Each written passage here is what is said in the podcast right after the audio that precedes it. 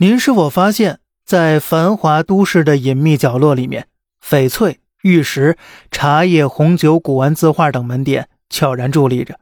这些门店往往装修豪华，但是却鲜有顾客光顾。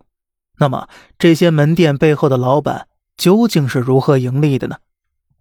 举个简单的例子，明朝洪武年间，浙江余姚的一名员外想要向县令行贿，但是按照当时的法律。行贿乃是重罪，一旦被发现受贿超过三十两，县令将面临剥皮食草的极刑。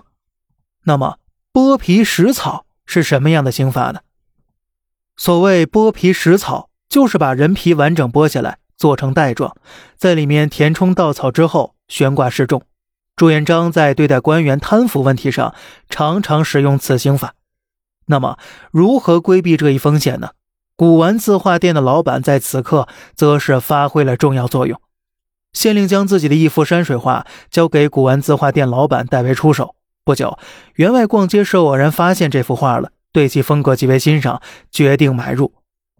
在商议价格的时候，员外提出以一万两银子购买县令的这幅画，而作为中间人的古玩字画店老板也是心领神会。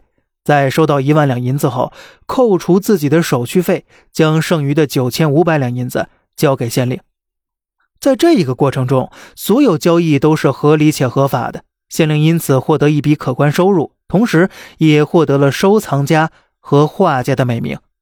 原本的行贿款项，经过一系列的合法交易，摇身一变成了合法的艺术品销售收入了。然而，六百多年后的今天。洗白行贿黑钱的方式又有了新的变化，但是无论形式如何改变，其核心原理仍是通过现有法律制度的漏洞，以看似合法的方式达到目的。现在有这么个人，名字叫做王多鱼。现在王多鱼想要向嫌钱少行贿五十万，但是为了避免法律风险，王多鱼通过二手房中介将自己家中的房子挂牌出售，标价一百万。此时，闲钱少恰好看到这则售房信息了，想要购买。可是呢，由于暂时资金不足，闲钱少先预付了五十万定金。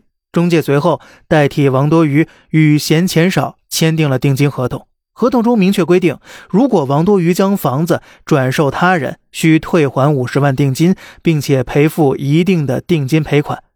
而在这个过程中啊，所有的操作都是合规且合理合法的。可是呢，中介却暗中操作，将房子卖给了不知情的刘大头，并且迅速办理的合法的过户手续。半个月后，当嫌钱少凑齐剩余房款来签订正式合同时，却发现房子竟已是转卖他人了。由于王多鱼和中介违约在先，按照流程，他们就推诿不敢见嫌钱少，嫌钱少被迫起诉他们。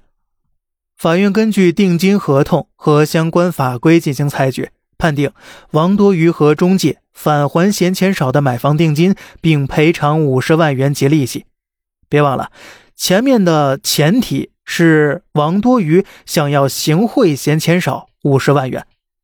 面对这样的判决结果，王多鱼欣然接受赔偿，而嫌钱少也顺利的获得了这笔原本的行贿款项。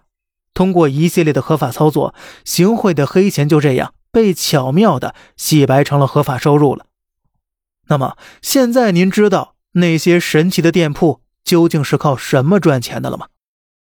好了，这里是小胖侃大山，每天早上七点与您分享一些这世上发生的事儿，观点来自网络，咱们下期再见，拜拜。